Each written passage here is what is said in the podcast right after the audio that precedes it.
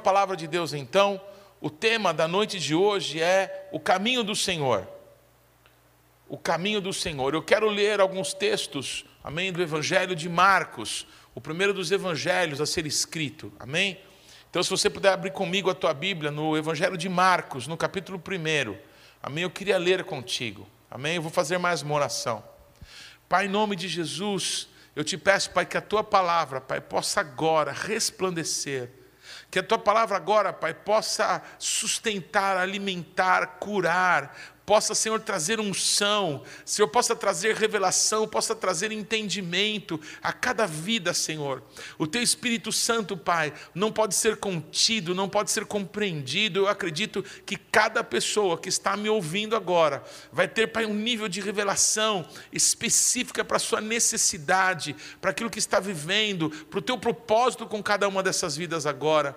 Então, usa a minha vida, Pai, me dá graça para ministrar a tua palavra, segundo o teu coração, em nome de Jesus. Amém. Eu vou então ler algumas, alguns trechos da Bíblia no Evangelho de Marcos, no capítulo 1. Leia comigo.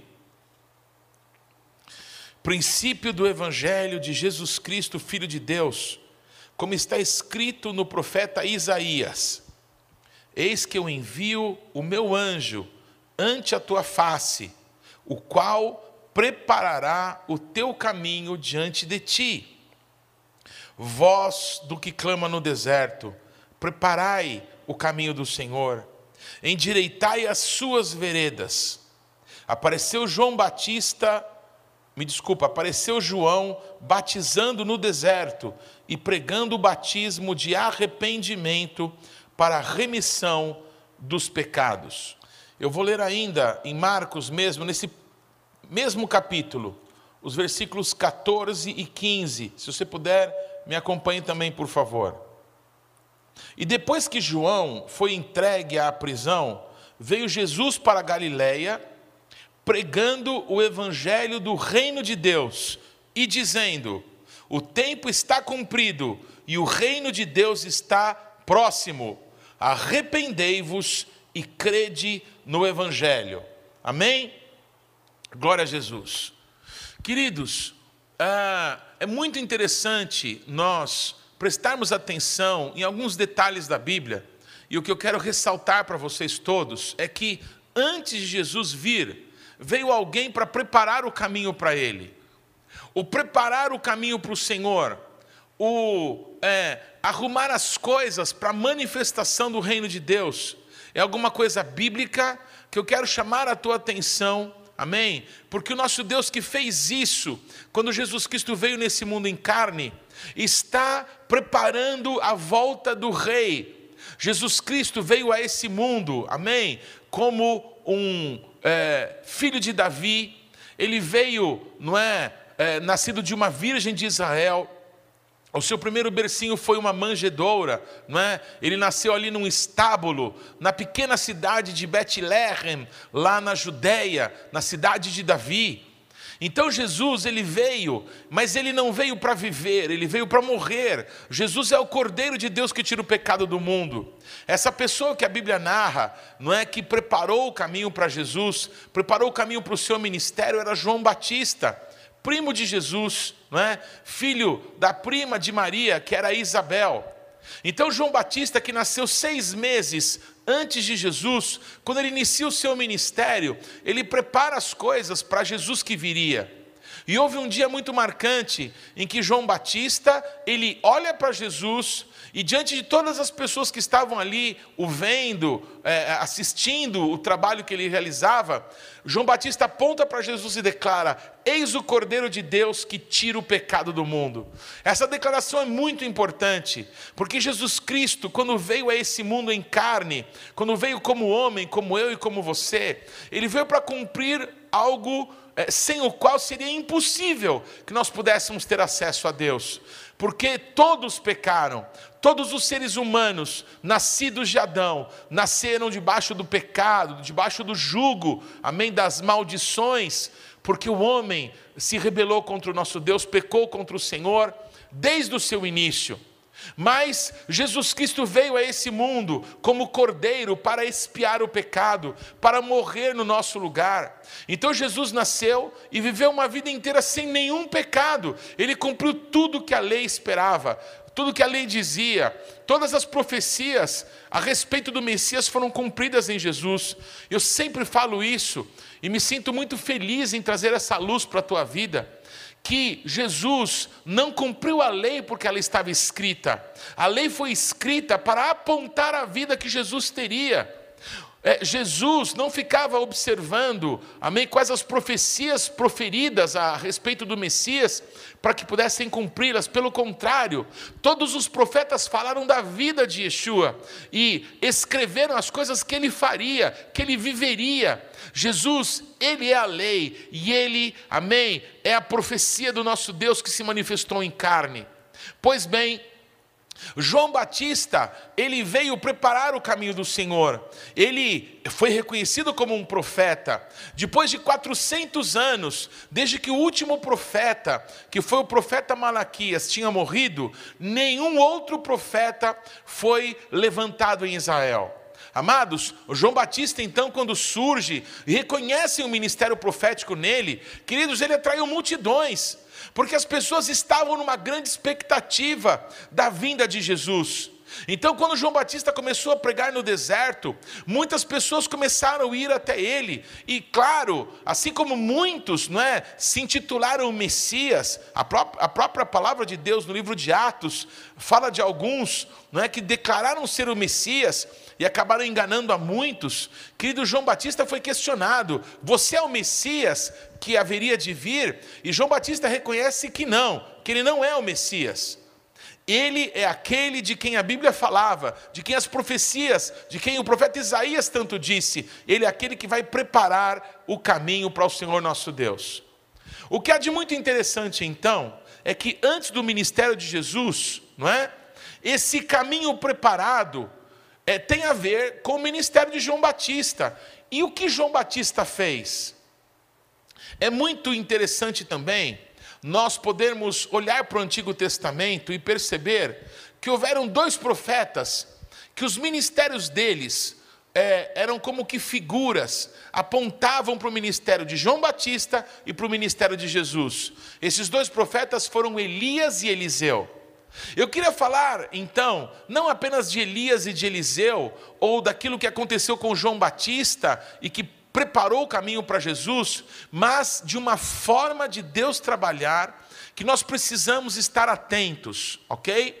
Para que você possa entender de uma forma um pouco mais prática aquilo que eu quero compartilhar contigo, eu te peço, principalmente você que é membro aqui da Bethlehem, você que nos acompanha há algum tempo pelas redes sociais, você sabe que nesses últimos dois ou três meses, nós temos falado muito, muito sobre arrependimento, sobre voltarmos para Deus, não é? Sobre te chuvar, sobre o, re, o retorno ao nosso Deus, aquilo que Deus tem para nós, sobre quebrantarmos o nosso coração, rasgarmos o nosso coração diante dele. Fizemos um seminário a respeito disso, celebramos o dia do Yom Teruah, o dia do toque do chofar, em que as pessoas são despertadas para se arrependerem e voltarem para Deus. Tivemos juntos no Yom Kippur, naquele jejum longo, amém, de humilhação diante do nosso Senhor. Então, queridos, tudo isso, não é? Vocês que têm aqui estado perto da gente, têm acompanhado tudo.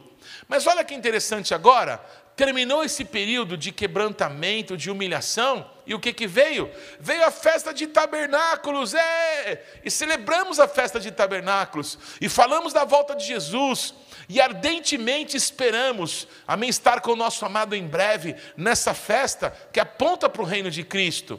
Mas vamos ser sinceros, passou também a festa de tabernáculos, e onde nós estamos hoje? Os judeus, né, e, e, especialmente os judeus crentes em Jesus, voltaram a ler a Torá, começaram de, em Gênesis de novo, em Bereshit. E nós estamos juntos aqui de novo, em mais um culto, em mais uma palavra, e vamos falar do quê? Amados, o que Deus colocou no meu coração é para falar ao teu coração sobre esperança, sobre paz, sobre salvação, sobre esse caminho, amém? Que é preparado para que o Rei da Glória entre, para que o Rei da Glória venha reinar. Parece que nós estamos num ciclo, percebe isso? Parece que nós passamos por algum tempo que ouvimos bastante, que nós precisamos voltar para Deus, nos arrepender. Bendito é o nome de Jesus, que algumas pessoas que estão nos acompanhando viveram esse processo, não é na realidade, amém, de um coração quebrantado diante do Senhor, acertaram várias áreas das suas vidas que precisavam ser acertadas, que bênção. Mas ao mesmo tempo eu te garanto, muitas pessoas não deram importância, amém, para um momento tão rico, tão precioso. E justamente agora, quando as coisas parecem relaxar um pouco, quando parece que as coisas voltam ao normal, não é? Quando depois de um momento difícil que você passa, você percebe que a vida segue. Amados, esse esse estado é, deve nos manter atentos à voz do Espírito Santo. Sabe por quê? porque o nosso Deus tem nos preparado para o momento em que Ele vai vir reinar. E eu quero ler mais alguns textos da Bíblia contigo para te mostrar que isso é um padrão que o nosso Deus faz. Quando Deus vai se manifestar, quando o amor, a graça, a misericórdia de Deus vai se manifestar, o nosso Deus segue um caminho. Isso aconteceu nos dias de Elias e de Eliseu. Isso aconteceu nos dias de João Batista e de Jesus.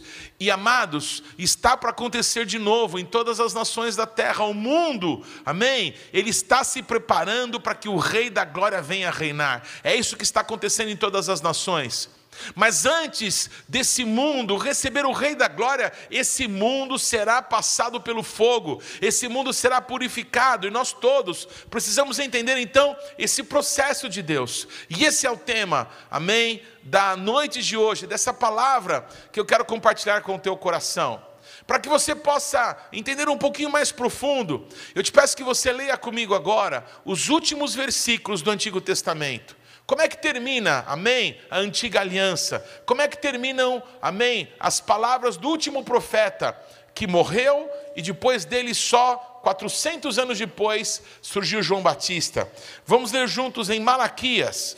Malaquias no capítulo 4, nos versículos de 4 a 6. Vamos ver o que, que o nosso Deus fala pela boca do seu profeta. Está escrito assim Malaquias 4, de 4 a 6. Lembrai-vos da lei de Moisés, o meu servo, a qual lhe mandei em Horebe para todo Israel, a qual são os estatutos e juízos. Eis que eu vos envio o profeta Elias, antes que venha o dia grande e terrível do Senhor. E ele converterá o coração dos pais aos filhos, e o coração dos filhos a seus pais, para que eu não venha e fira a terra com maldição. Amém, amados? Novamente, é, o profeta Malaquias anuncia o grande e terrível dia do Senhor. Esse grande e terrível dia do Senhor é justamente a purificação que esse mundo passará para que o Rei da Glória possa vir para reinar. Quem vai fazer essa obra? O próprio Senhor Jesus. Aquele que veio como cordeiro voltará como leão, voltará como leão para estabelecer o seu reino, o seu reino de justiça, de paz. Amém? Então, queridos, antes que esse dia se manifeste, o profeta Malaquias termina, amém? A antiga aliança, o antigo pacto, o, o Antigo Testamento, compartilhando essa verdade. Amém? Ele dá uma orientação para o povo de Deus. Lembrem da Torá, lembrem da instrução da lei que o nosso Deus deu a Moisés. É, antes que venha o grande e terrível dia do Senhor, o Senhor enviará o profeta Elias. Para que a gente possa então mergulhar e compreender, é, vamos pensar um pouquinho como foi o ministério de Elias. Vamos pensar um pouquinho como foi o ministério de João Batista, para que possamos entender o que, que Deus, amém, quer fazer conosco hoje. O profeta Elias, talvez o símbolo do ministério profético, amém, antes de Jesus, antes de Cristo. Elias, a Bíblia não dá para ele genealogia, é, a Bíblia não diz de quem que ele é filho, a Bíblia simplesmente mostra que ele aparece. O Elias aparece na Bíblia em que situação? Na situação em que o pecado em Israel é tão terrível que a cidade de Jericó, que tinha sido destruída por Josué, é reedificada. Uma cidade que outrora tinha sido usada para o culto de uma entidade demoníaca chamada Rainha dos Céus, é reconstruída. E nesse momento se levanta uma é, mulher não judia que casa com o rei de Israel, não é? Uma sacerdotisa de Baal, dos falsos deuses, e essa mulher possuída por esse espírito que conhecemos como rainha dos céus, essa mulher se levanta, e ela se levanta e ela manifesta todo o seu domínio, a sua maldade. E o rei de Israel, um homem frouxo, um homem que não temia o Senhor, que não realizava aquilo que Deus esperava dele, ele se deixou manipular, se deixou é, conduzir pela é, manipulação desse demônio que passou a usar a sua mulher, uma mulher que se chamava Jezabel. Amados, nesses dias se levanta Elias, aparece o profeta Elias, e Elias profetiza contra o povo, dizendo: Vocês pecaram contra Deus, vocês abandonaram o Senhor. Elias profetiza contra a casa desse rei chamado Acabe. Ele diz: Você é que tem perturbado Israel. Quando o rei Acabe diz que Elias era o perturbador de Israel, ele diz: Não, não, não, não, eu não sou o perturbador de Israel. Quem é o perturbador é você, porque você é o rei, porque você está numa posição de autoridade e porque você tem deixado os demônios manipularem a sua vida e governarem Israel no teu lugar. Amados, nos dias em que Elias profetizou, ele liberou uma palavra e a chuva parou em Israel. Durante três anos e pouco, não choveu em Israel, não caiu uma gota d'água. Amados, Elias andava livremente por Israel, enquanto os discípulos dos profetas estavam escondidos com medo de serem mortos. Mas Elias, ele, diante dos olhos de todos, ele permaneceu dependendo de Deus, confiando no Senhor, até o momento em que Elias desafia, desafia todos os adoradores dos demônios, dos ídolos, a um desafio. O Deus que responder com fogo, esse é Deus. Então, quando os profetas de Baal, os profetas daquele poste-ídolo abominável, não é? chamado de Astarote, é, é, é, ídolo que apontava para o culto essa rainha dos céus, quando esses é, é, profetas pagãos, todos começam a se esquartejar e começam a clamar pelo nome desses falsos deuses, e nada acontece, Elias começa a zombar deles e dizendo: Olha, gritem mais alto. Talvez o Deus de vocês esteja dormindo, ou esteja longe, fazendo alguma coisa, ou esteja é, é, é, é longe, talvez que não possa te atender.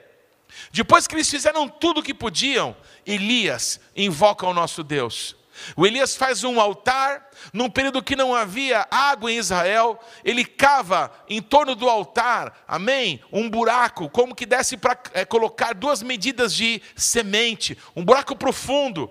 E ele manda lançar doze cântaros de água. Amados, os cântaros eram grandes, cabiam muitos litros de água. Ele manda lançar doze cântaros de água, porque Elias estava ali profetizando uma restauração sobre a nação de Israel. E o que acontece é que a água foi tanta que a água encheu aquele buraco que foi cavado em torno do altar, encharcou todo o altar. E então Elias invocou o nome do nosso Deus, e o nosso Deus respondeu com fogo. Queridos, foi tão glorioso isso, que a nação inteira que estava presente reconheceu que só o Senhor é Deus. Eles mataram aqueles falsos profetas, eles destruíram aqueles falsos deuses, e o Elias achou que uma grande restauração, que o grande uh, ajuntamento da nação de Israel, que estava dividida em duas, acabaria ali. Mas amados, preste atenção: Deus nunca faz tudo com uma pessoa só. O que estava acontecendo é que Elias estava preparando o caminho para aquele que viria depois dele. Elias era uma figura, amém, de João Batista que prepararia o caminho para o Senhor. Uma figura, amém, que ainda vai se manifestar, amém, diante dos olhos das nações. Porque de novo Jesus vai voltar e ele virá dessa vez para reinar.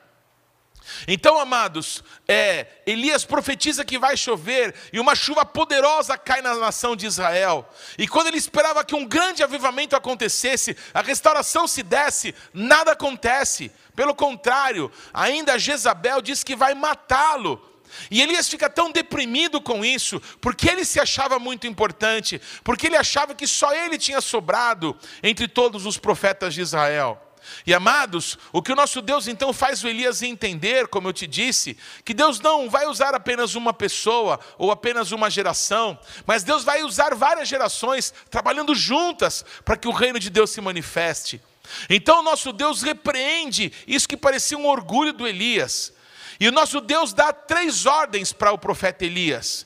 As ordens têm a ver com o juízo de Deus que estava por vir. Amados, o preparar do caminho para que Jesus reine é sem dúvida alguma advertir as pessoas que um grande juízo está vindo, porque o Senhor está vindo para reinar. E antes que o reino se manifeste, uma grande, é, é, é um grande caos, uma grande transformação vai acontecer nesse mundo inteiro. E as pessoas precisam entender que esse mundo será purificado pelo fogo dessa vez. Já foi pela água nos dias de Noé, mas como Jesus Cristo disse, será como nos dias de Ló, amém? Quando nosso Deus derramou fogo sobre Sodoma e Gomorra, o mundo passará por um juízo terrível como nunca jamais passou, para que o caminho do Senhor, para que ele reine, possa se manifestar. Então, amados, o nosso Deus disse assim ao Elias: Você, Elias, vai ungir Azael, o rei da Síria. Sabe por quê, irmãos? Porque Azael era aquela pessoa, o rei dessa nação, que traria um juízo contra o povo de Israel. O povo de Israel que estava servindo a ídolos, se curvando diante de ídolos, se curvando diante de demônios, o povo seria julgado. E Deus usaria a nação da Síria e usaria esse general que se transformou no rei da Síria, não é? Como uma pessoa que traria juízo sobre a nação de Israel. Da mesma forma, Deus ordena que Elias unja Jeú, rei de Israel. Sabe por quê? Porque Jeú traria juízo à casa do rei Acabe.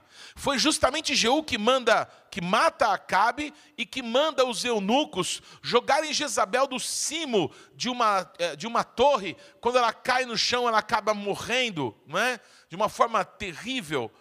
Então, amados, esse Jeú, assim como Azael, rei da Síria, traria juízo de Deus contra a nação de Israel, Jeú traria juízo de Deus contra a casa é, do rei Acabe contra Jezabel. Mas o nosso Deus também dá uma ordem para Elias preparar é, que Eliseu fosse o profeta no seu lugar, que ele ungisse a Eliseu profeta no seu lugar. É muito interessante quando você lê a Bíblia de uma forma mais cuidadosa e você presta atenção nos detalhes, e você vai ver que Elias nunca unge Azael, rei da Síria, nunca vai ungir Jeú, rei de Israel. O que ele faz é lançar o seu manto sobre Eliseu, profeta no seu lugar. A grande pergunta é: será que o Elias pecou contra Deus? É claro que não. Amém? Elias, o único homem, ou um dos únicos homens que nunca morreu, ele foi para o céu num redemoinho. Amém, amados? Ele está vivo. Ele está vivo na presença do nosso Pai. Carne e sangue não pode herdar o reino dos céus, mas Elias, a Bíblia diz que é uma das oliveiras que estão diante do Senhor de toda a terra. Amém, amados? Então Elias, ele não morreu, ele foi levado aos céus. Então quer dizer que o Elias não pecou contra Deus, não ungindo Azael e não ungindo Jeú. O que o Elias demonstra é que ele conhecia realmente o coração do Pai. Que antes do juízo, gravem isso, antes do juízo, Deus quer manifestar a sua graça. Antes do juízo, o nosso Deus manifesta a graça. É uma maneira do nosso Deus agir. É uma maneira do nosso Deus mostrar amor ao seu povo. Primeiro, ele adverte através dos profetas, dizendo assim: Vocês têm pecado contra mim. Lembra o que, que o profeta Malaquias declarou? Lembrem-se de Moisés, o meu servo, da lei que eu dei a vocês através dele. Os profetas apontam para a palavra dizendo: vocês se desviaram de Deus. Mas logo depois disso, antes do juízo se manifestar, Deus manifesta a graça. Isso acontece quando Elias lança o seu manto sobre Eliseu e começa a preparar Eliseu para ser profeta no seu lugar. Amados, enquanto o profeta Elias, ele confronta Jezabel, o Acabe, o povo, ele confronta todo mundo.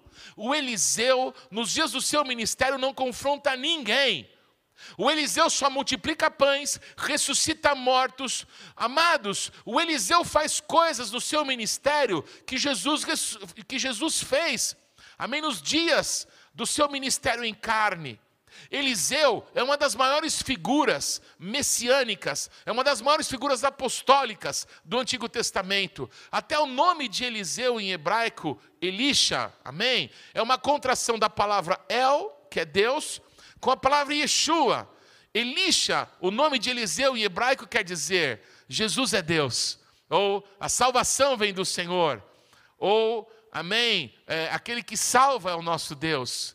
Queridos, o ministério de Eliseu aponta para o ministério de Jesus, que é o ministério da graça, o ministério do amor. Jesus, amém, ele curou enfermos, Jesus ressuscitou mortos, Jesus multiplicou pães, Jesus pregou o evangelho aos pobres. Queridos, que glorioso isso.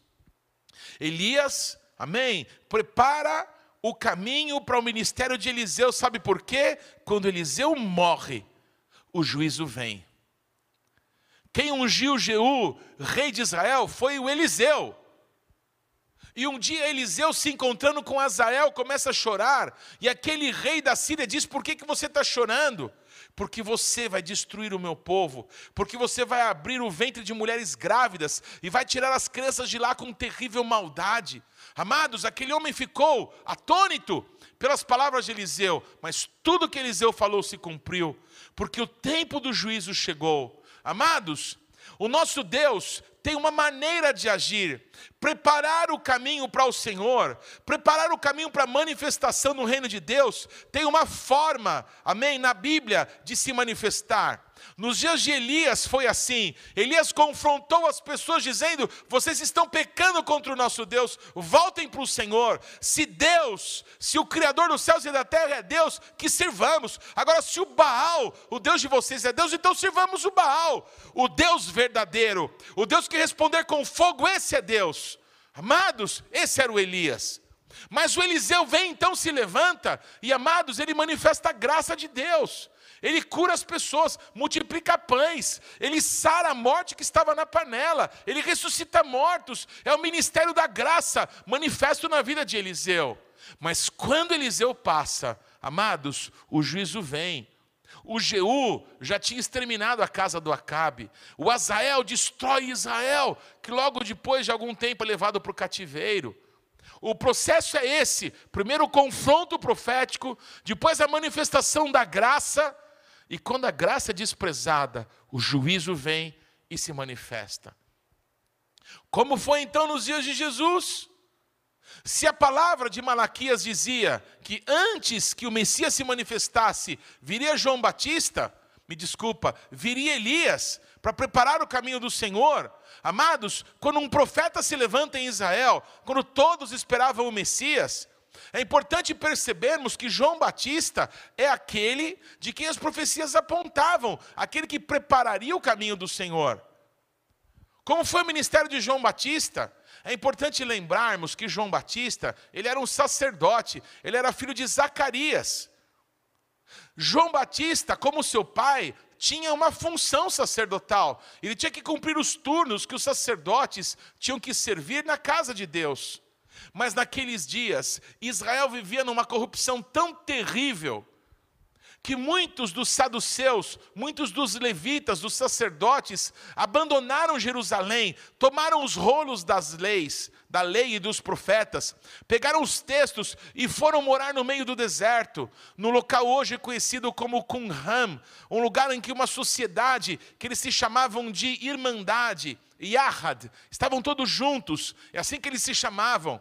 Eles viveram ali naquele deserto escaldante, perto do Mar Morto, durante um tempo, dando as costas para a corrupção que acontecia lá em Jerusalém. É, queridos, é, há documentos entre os judeus que não creem em Jesus que é provável que João Batista, amém, tenha passado pelo ali por aquela região. É, é, os, os, os membros dessa comunidade, nos seus escritos, falam de um João Yohanan, como se diz em hebraico, que teria passado por lá, que depois teria sido morto. Existem documentos, existem filmes, amém, judaicos, amém, de pessoas que não creem em Jesus, que apontam para isso.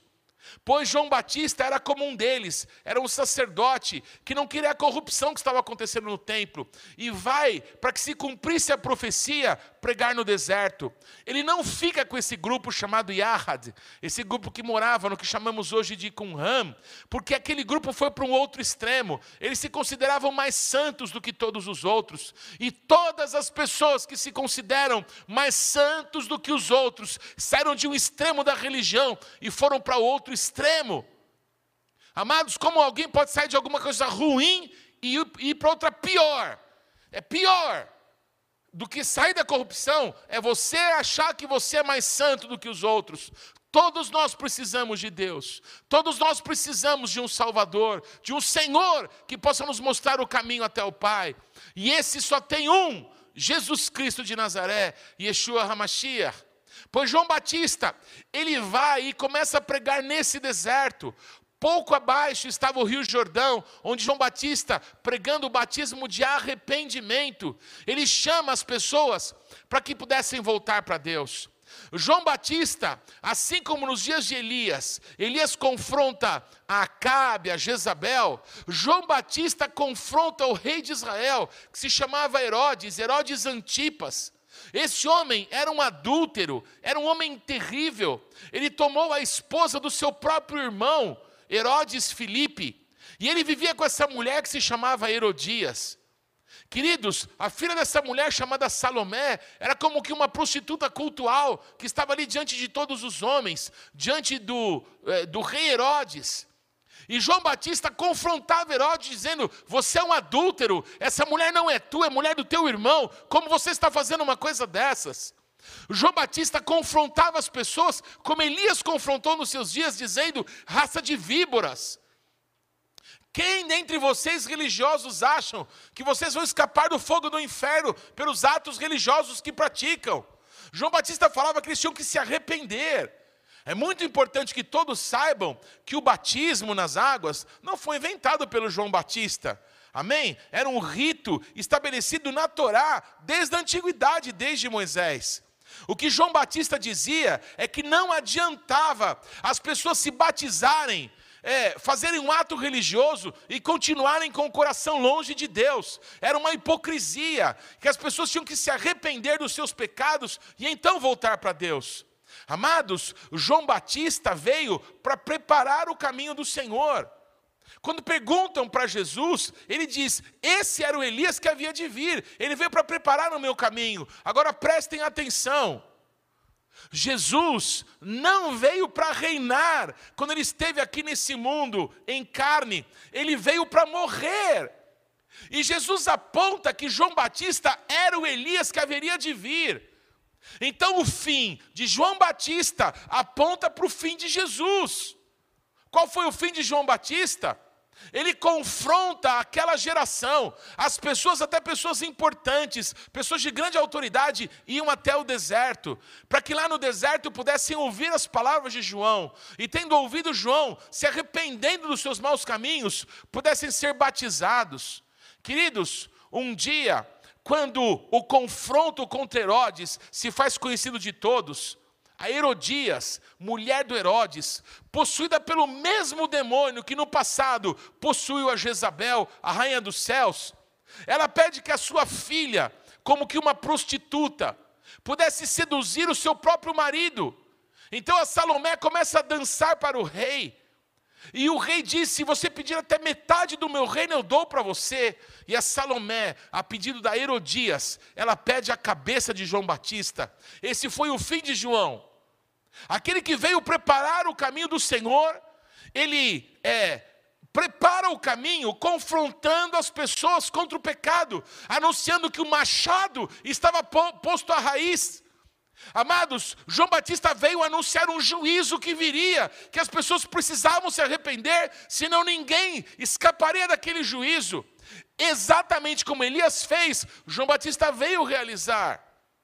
Mas qual é o fim de João Batista? Preste atenção, irmãos: o Elias não morreu. O Elias foi levado aos céus num redemoinho, mas o João Batista, Amém? Jesus declara a respeito dele: Este é o Elias que haveria de vir. Amados, João Batista manifesta aquele que prepararia o caminho do Senhor para os dias do seu ministério em carne. Assim como João Batista foi decapitado, Jesus Cristo morreu crucificado, ele se entregou por amor de nós. João Batista preparou o caminho do Senhor, que era chamar o povo ao arrependimento. Mas acho que vocês já entenderam isso. Antes do juízo anunciado por João Batista, se manifestou o quê? O ministério de Cristo, o ministério da graça de Deus. O ministério de Cristo não acabou. O ministério de Cristo foi consumado na cruz, quando ele realizou tudo o que era necessário para que eu e você pudéssemos estar na presença do Pai. Porém, Jesus vai voltar e ele vai vir para reinar. Aleluia! Nós cantamos tanto isso ao som do chofar nesses dias, nós nos alegramos tanto com isso, celebrando tabernáculos. O rei vem para reinar, amém, amados? E ele vai trazer o juízo do nosso Deus contra todas as nações dessa terra. Ele vai julgar o ímpio, ele vai julgar aquelas nações que se levantaram contra o povo de Deus. Ele vai julgar o sangue derramado dos profetas, ele vai julgar o sangue derramado por João Batista e por todos os profetas e os santos apóstolos e os mártires que durante esses séculos todos têm morrido para que o evangelho do reino possa ser pregado. Jesus virá, ele virá para reinar. Mas amados, há dois mil anos anos o tempo da graça tem se manifestado. Jesus, assim como no início do seu ministério, ele percorre o caminho de João, mas de repente ele dá uma guinada. É muito interessante quando lemos aqui no Evangelho de Marcos. Marcos, como eu disse e li, no capítulo 1, versículos 14 e 15, Jesus começa o seu ministério Amém? Tendo por base o ministério de João Batista, porque João Batista veio para preparar o caminho para o Senhor. Então, em Marcos 1,14 está escrito assim: E depois que João foi entregue à prisão, veio Jesus para Galiléia, pregando o evangelho do reino de Deus e dizendo: O tempo está cumprido e o reino de Deus está próximo. Arrependei-vos e crede no Evangelho. A mesma pregação de João foi a pregação de Jesus no início do seu ministério. Arrependei-vos e crede nas boas novas, no Evangelho do Reino que está sendo compartilhado. A partir desse momento, irmãos, a mudança do ministério de Jesus é tão grande que João Batista, preso, precisa pedir que os seus discípulos vão até Jesus para perguntar se era realmente ele que todos estavam esperando ou se deveriam esperar algum outro. Porque Jesus manifesta o ministério da graça de Deus. Jesus passa a curar pessoas. Jesus não traz ainda o juízo de Deus. Jesus passa a multiplicar os pães para as pessoas comerem. Jesus cura os surdos, abre a vista dos cegos, Jesus prega para os pobres, Jesus cura os leprosos, Jesus ressuscita os mortos. A misericórdia, o amor de Deus é manifesto no ministério de Jesus Cristo. Amados, isso é muito glorioso. A graça de Deus é compartilhada. João Batista é morto. E Jesus, poucos dias antes da sua morte, isso é relatado no profeta Mateus, me desculpa, no Evangelho de Mateus, a partir do capítulo 24. Jesus questionado sobre como seria o tempo da sua vinda, da manifestação do seu reino. Jesus ele começa a mostrar que o seu reino se manifestará desse jeito. O juízo de Deus vai vir e vai se manifestar em toda a terra.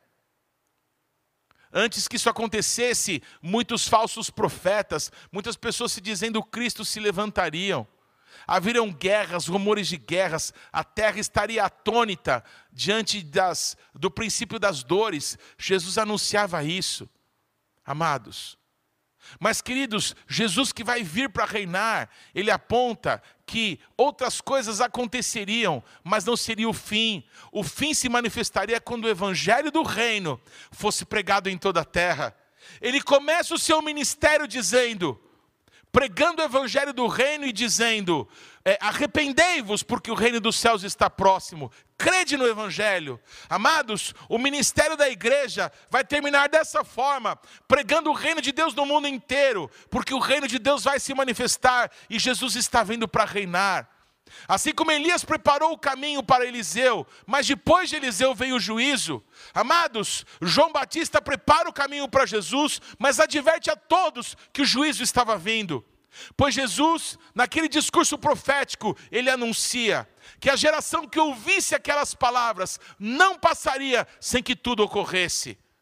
Pois, em certos momentos dessa profecia, Jesus apontava para o fim, para o momento em que ele voltará para reinar.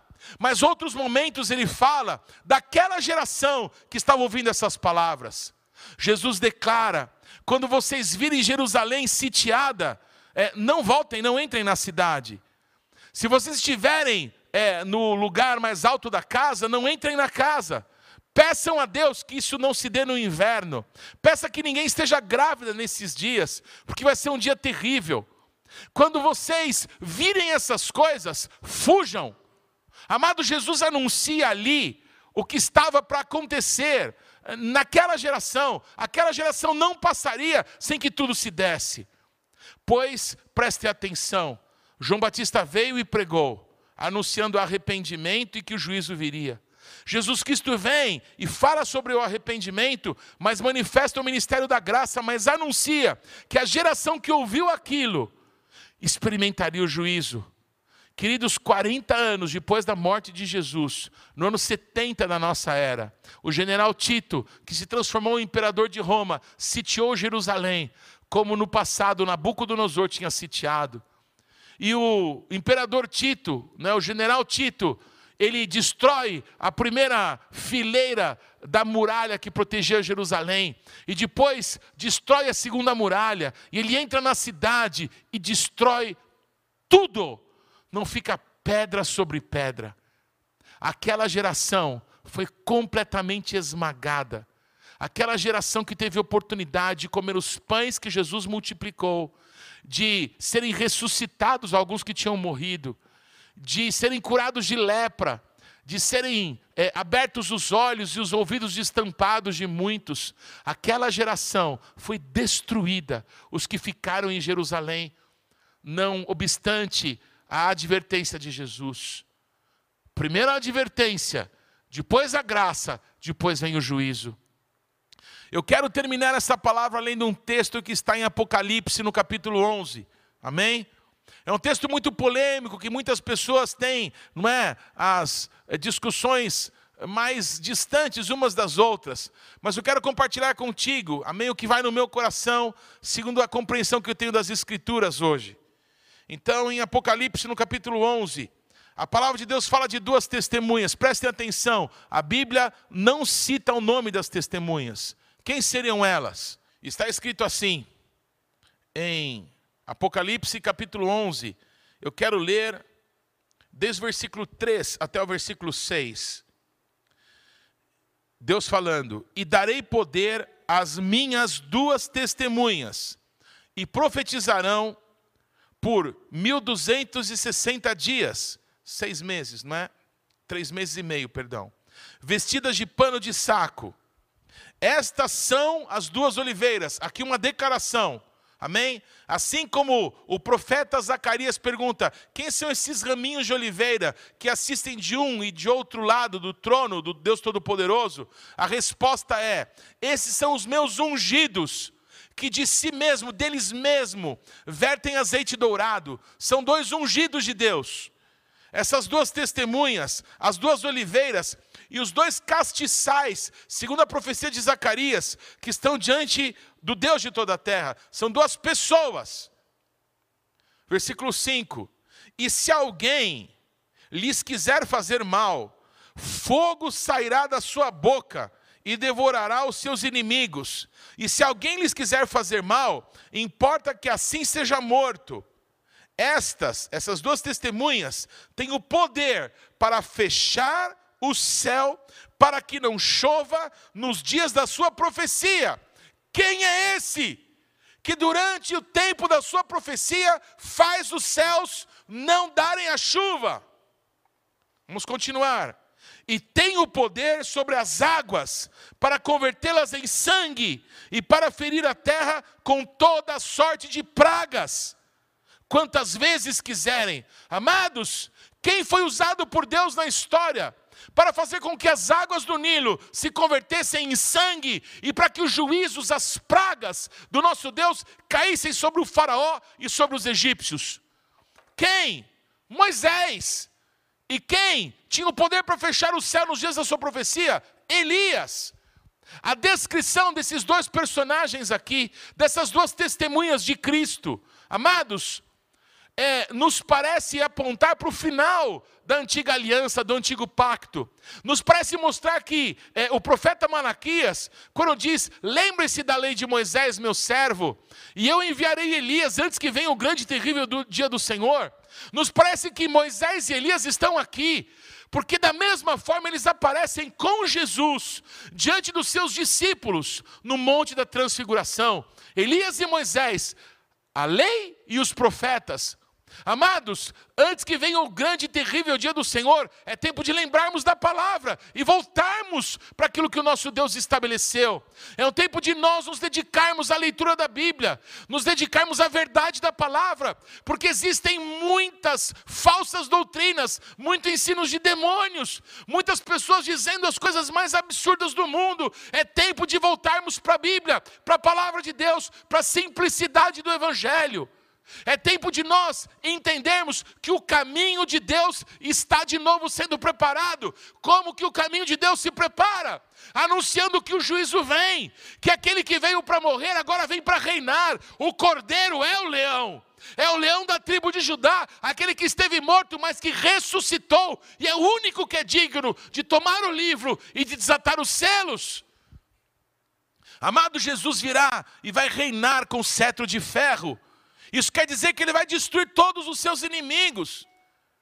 Se você está cansado de ouvir sobre isso, é preciso que você ouça um pouco mais e você discirna que o nosso Deus está re, é, reavisando, trazendo de novo à tona, é, anunciando para as pessoas, amém? Aquilo que a Bíblia declara para esse tempo.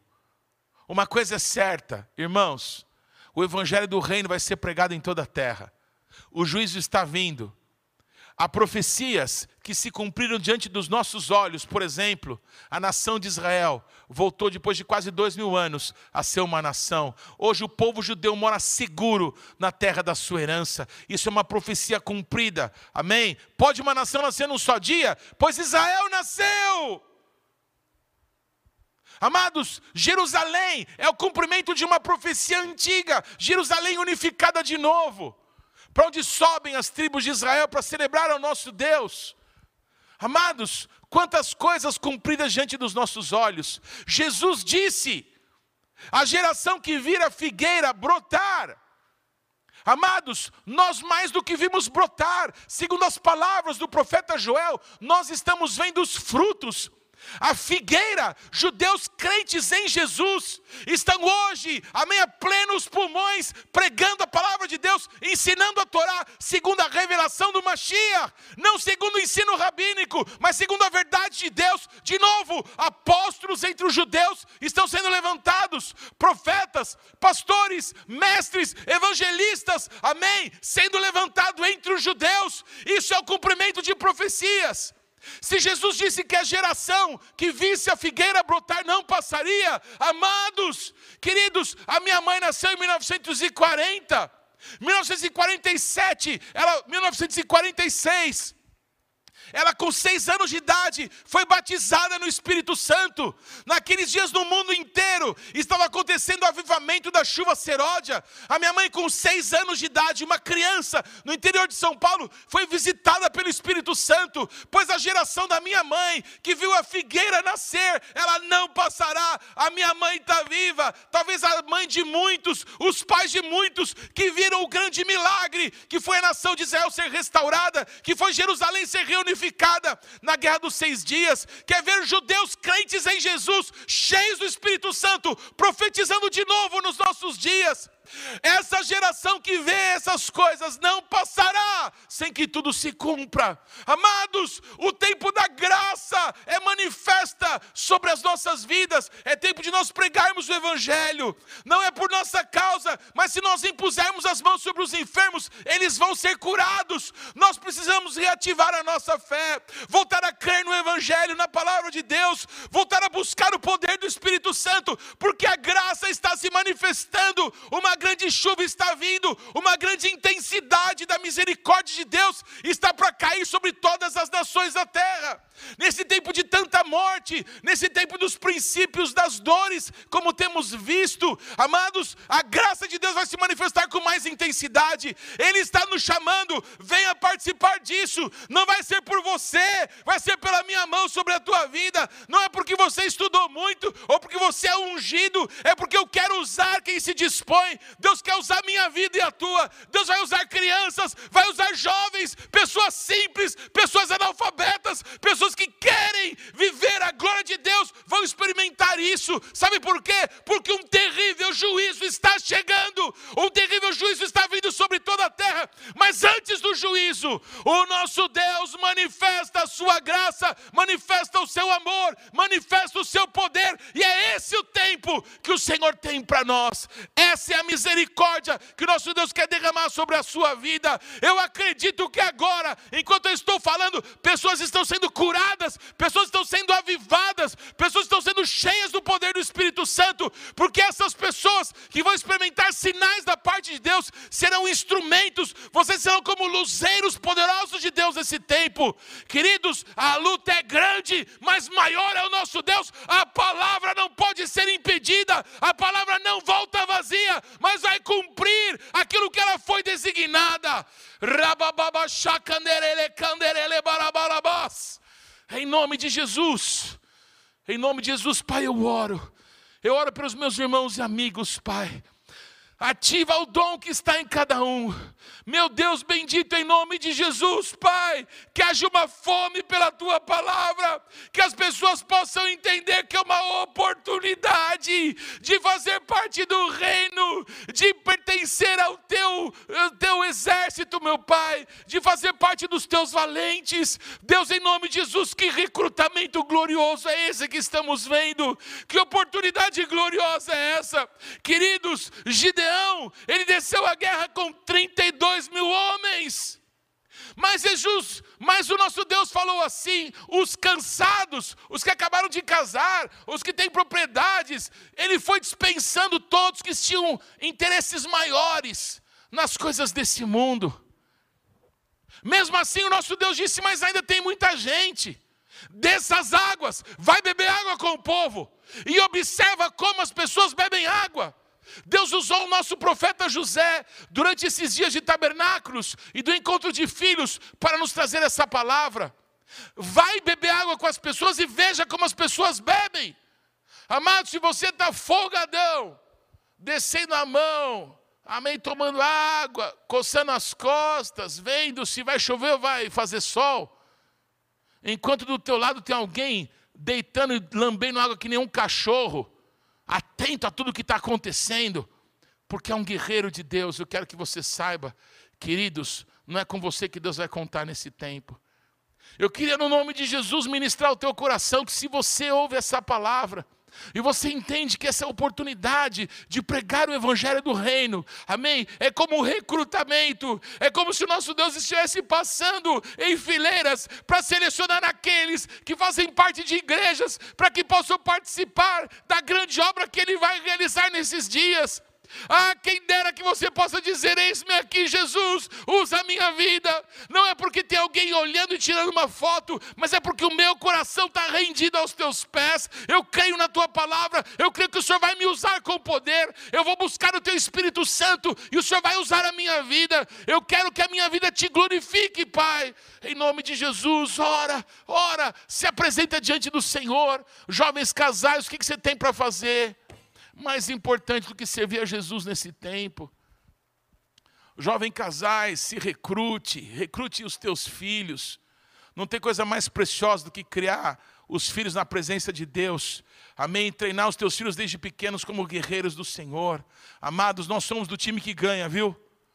Nós somos do time do vencedor invicto. Amados, uma grande oportunidade está diante de nós. Pregar o Evangelho com poder Amém? Com a manifestação do Espírito Santo. O que nós precisamos para isso? Dizer, eu vou abrir a Bíblia e comer a palavra. clamar pelo Espírito Santo e dizer: Deus, o Senhor pode usar qualquer um, usa a minha vida. Amados, até sobre os servos e as servas, o Espírito Santo foi derramado. Amém? Os nossos jovens terão visões, jovens da igreja Bethlehem, jovens que me escutam. Um jovem sem visão, amém? Ele tem um problema. Os jovens têm que ter objetivos de vida, têm que ter visão, têm que ter sonhos, projetos. Eu quero trabalhar nisso, eu quero alcançar aquilo. Amados, em nome de Jesus, para de queimar os teus neurônios com coisa inútil. E prepara o teu coração para viver coisas grandiosas, a viajar por muitas nações, amém? A falar em muitos idiomas, porque o Espírito Santo vai te capacitar para isso, a pregar o Evangelho para pessoas que você nunca imaginou, para pessoas famosas, para pessoas simples, para pessoas violentas, para pessoas que nem imaginam que Deus exista. Amados, se prepare para que você possa ser um daqueles que vai ser galardoado pelo Senhor naquele dia glorioso que nós vamos estar diante do Pai. O nosso Deus está fazendo um recrutamento. A seleção Ele também está fazendo. Amados, não fique de fora. Deus quer curar, Deus quer libertar, Deus quer trazer esperança, Deus quer que os pobres saibam que tem esperança para eles. Deus quer manifestar o amor dele a toda criatura através da tua vida. Diga assim: Eis-me aqui, Pai, envia-me a mim. Em nome de Jesus. Amém.